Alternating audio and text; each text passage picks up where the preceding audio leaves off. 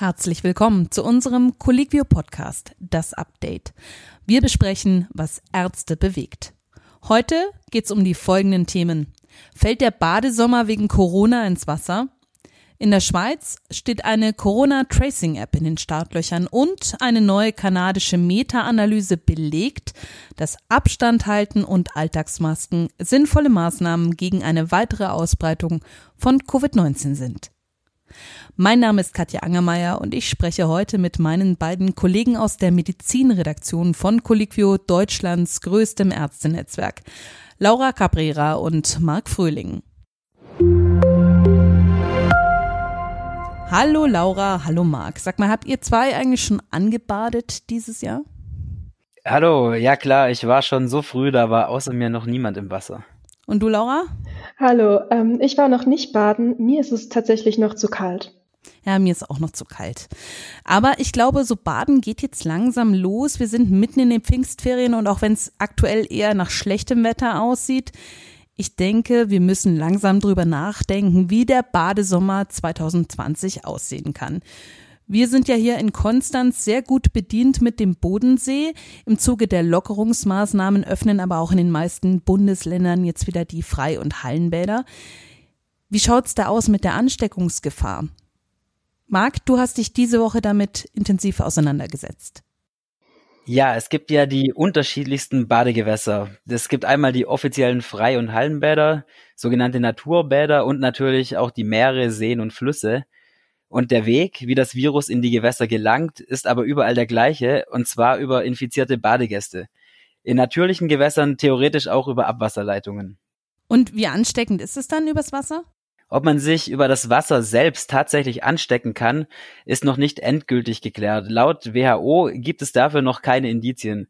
Und auch das Umweltbundesamt sieht hier nur ein äußerst kleines Risiko. Also auch im Wasser ist die Hauptgefahr die Übertragung von Tröpfchen von Mensch zu Mensch. Und die Verbreitung über Aerosole könnte auch beim Schwimmen eine Rolle spielen. Also wenn zwei Leute, die jetzt sagen wir mal bis zur Hüfte im Wasser stehen, sich umarmen, dann können die sich natürlich genauso anstecken, jetzt mal übersetzt. Genau, das ist richtig. Abstandsregeln müssen eben auch im Wasser gelten. Jetzt gibt's ja Gewässer, die sind, sagen wir mal, etwas voller als andere. Ich denke nur so ans Freibad. Wo würdest du dich denn jetzt beim Baden am sichersten fühlen, was die Viren angeht? Der Bodensee ist schon mal nicht schlecht. Das ist ein großes Gewässer. Wie im Meer auch gibt's hier allein durch die Wassermassen einen großen Verdünnungseffekt. Im Meer kommt noch das Salz dazu, das zur Inaktivierung des Virus beiträgt. Das hat eine spanische Übersichtsstudie gezeigt. Die besagt auch, dass vermutlich kleine Teiche logischerweise die am wenigsten ratsame Badeumgebung wären. Das sind jetzt halt alles natürliche Gewässer. Es hat nicht jeder den Luxus, dass er einen See in der Nähe hat. Wie schaut's denn mit den Frei- und Hallenbädern aus? Der wird ja eh schon immer geklort und gefiltert. Und die Betreiber hatten selbstverständlich auch schon vor Corona Auflagen dafür zu sorgen, dass man sich im Schwimmbad nicht irgendwelche Erreger einfängt. Also tatsächlich doch sicher, auch wenn die meistens ziemlich voll sind, also zumindest solange eben die Abstände eingehalten werden. Äh, der Artikel dazu mit dem großen Überblick, der erscheint dann dieses Wochenende, oder?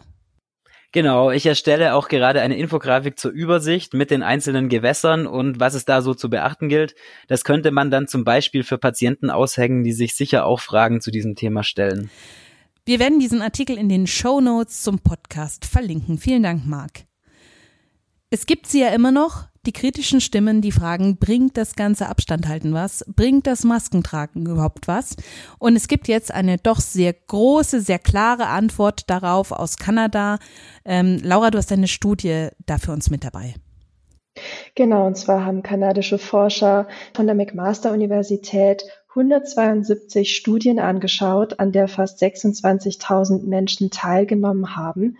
Und das nicht nur im medizinischen Sektor, sondern auch ganz normale Menschen auf der Straße. Und das ist ja eine richtig, richtig große Stichprobe. Was kam dabei raus? Was können wir jetzt relativ sicher sagen? Wir sind uns ziemlich sicher, dass die Abstandsregeln, das heißt mindestens ein Meter, besser noch 1,5 Meter oder mehr, auf jeden Fall das Übertragungsrisiko senken. Bei Masken haben wir auch Belege dafür, dass die zumindest teilweise vor einer Übertragung schützen. Und was vielleicht ein bisschen überraschend kommt, ist aber auch eine Erleichterung für medizinische Fachkräfte, die zuletzt nur Plastikvisiere zur Verfügung hatten. Nämlich auch Plastikvisiere und Schutzbrillen leisten einen Beitrag, um das Übertragungsrisiko zu senken. Das würde jetzt zum Beispiel auch meinen Friseur freuen, der auch mit so einem Visier arbeitet. Ich glaube, es gibt viele Berufe, in denen die Leute eher auf Visiere umgestiegen sind. Also hier kann man schon zumindest einen Trend lesen, dass sich das lohnt. Genau, also hundertprozentig sicher sind wir uns noch nicht, weil es noch nicht genügend Daten gibt, um das absolut mit hundertprozentiger Sicherheit zu sagen. Aber die Hinweise sind sehr stark. Vielen Dank, Laura. Den Artikel mit noch mehr Infos dazu verlinken wir ebenfalls in den Show Notes von diesem Podcast. Wir haben ja schon gesagt, wir sitzen mit Colliquio direkt am Bodensee. Die Schweizer sind also unsere direkten Nachbarn und natürlich schauen wir auch gerne über die Grenze und haben jetzt hier gesehen, die ziehen an Deutschland vorbei mit der Entwicklung der Tracing-App. Laura, die kommt jetzt oder ist schon in der Pilotphase, hast du gesagt? Ganz genau, die ist in der Pilotphase. Das heißt, ausgewählte Tester, zum Beispiel Mitarbeiter der Armee, testen die schon, probieren schon aus, ob das denn alles so funktioniert, wie es soll. Kannst du uns ein bisschen erklären, wie die genau funktioniert? Gerne. Und zwar ist die App auf freiwilliger Basis. Das heißt, niemand wird gezwungen, diese App auf seinem Handy zu installieren oder zu benutzen. Die Kontakte zwischen den Leuten, die die App benutzen, werden per Bluetooth übermittelt. Und alle Daten, die die App sammelt, bleiben auf dem Handy. Das heißt, die landen nicht auf irgendeinem externen Datenserver.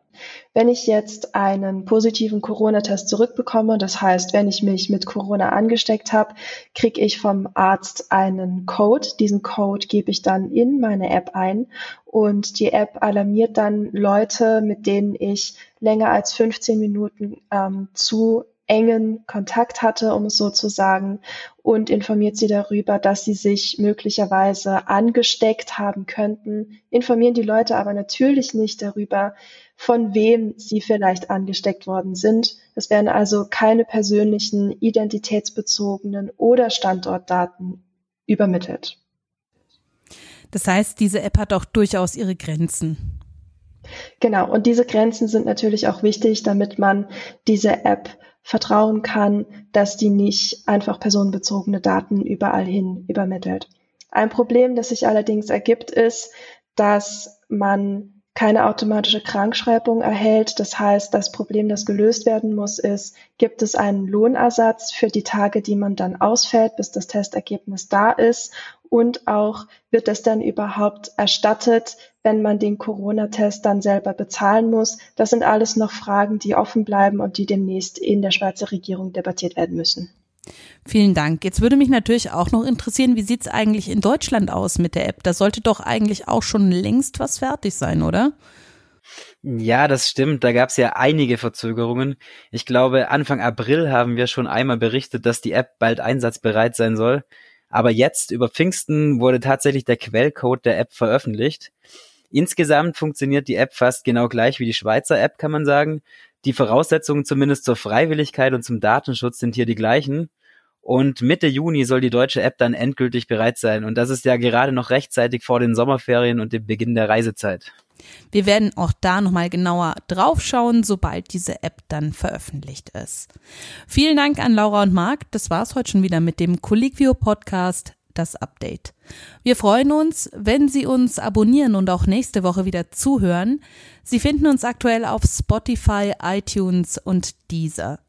Liebesbriefe Anregungen und Feedback können Sie uns gern schicken an podcast.colliquio.de.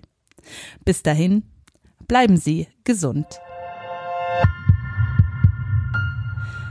Dieser Podcast wird produziert von der Colliquio Redaktion.